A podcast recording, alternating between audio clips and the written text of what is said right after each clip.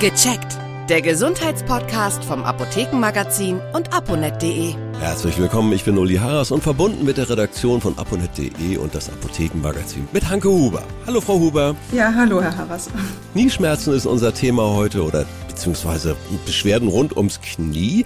Was sind eigentlich die häufigsten Ursachen für Knieschmerzen? Ja, da gibt's ja ganz, ganz unterschiedliche. Zum einen Verletzungen sind mhm. recht häufig wenn dann ein Meniskusriss entsteht oder das Kreuzband gerissen ist oder das Innenband, das sind häufige Ursachen. Dann Verschleiß natürlich, Arthrose. Ja. Ist eine sehr häufige Ursache, gerade bei älteren Menschen.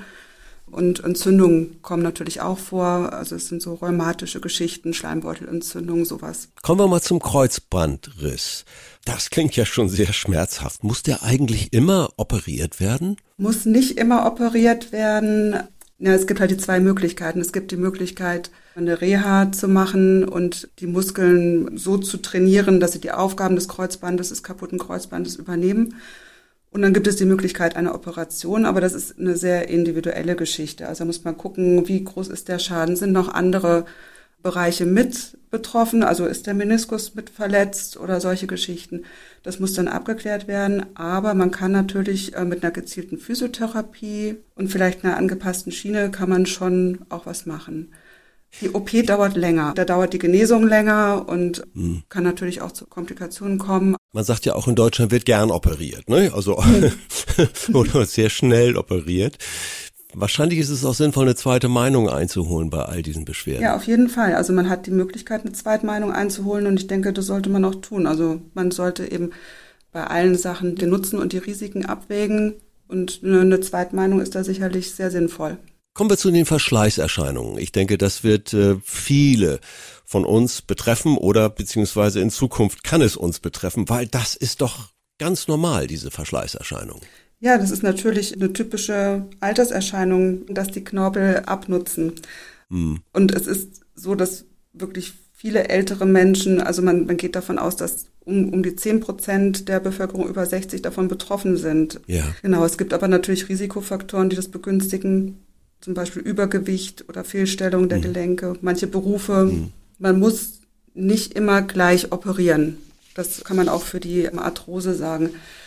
Auch hier gilt es abzuwägen. Ja. Es gibt ein zu früh, es gibt auch ein zu spät. Ein künstliches Knie hält nicht ewig. Ja. Man geht vielleicht davon aus, dass es 10 bis 15 Jahre hält. Das heißt, das Risiko, wenn man es zu früh macht, ist, dass nochmal ein Ersatz nötig wird irgendwann.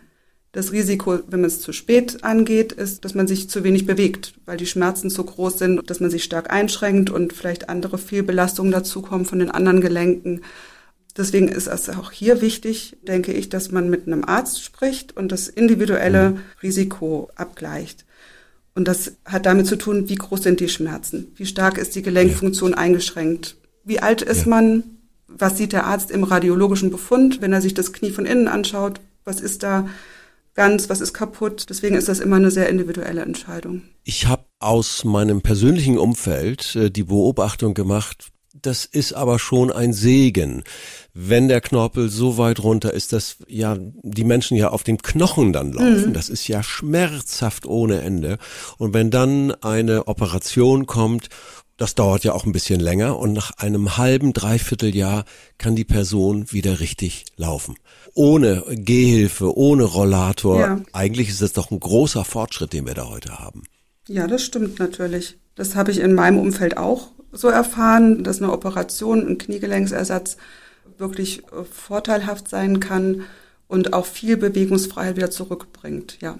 Was kann ich nun für ein gesundes Knie von vornherein tun? Ich denke manchmal, es liegt auch in der Familie. Also das ist auch so eine Beobachtung. Ne? Die Mutter hat's, der Sohn hat's auch bekommen.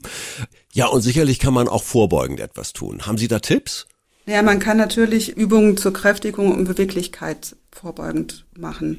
Ja. Das kann man auch machen, wenn man eine Arthrose hat, weil die Muskulatur das Kniegelenk stabilisiert. Ja. Wenn man Übungen sich anschaut, es können so Step-ups auf der Treppe sein, dass man langsam ja. einen Fuß auf die Treppe tut, den anderen mit hochnimmt und wieder runter, absenkt, hochnimmt, runter tut, sodass die Oberschenkelmuskulatur gekräftigt wird.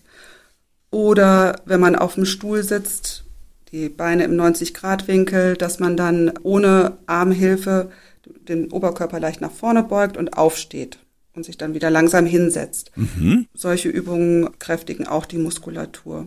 Was auch gut ist, ist Koordinations- und Beweglichkeitsübungen. Das kann dann mhm. auch sein, dass man einfach vor dem Spiegel beim Zähneputzen ein Bein anhebt und mal auf einem Bein steht. Cool. Das schult schon das Gleichgewicht. Ja.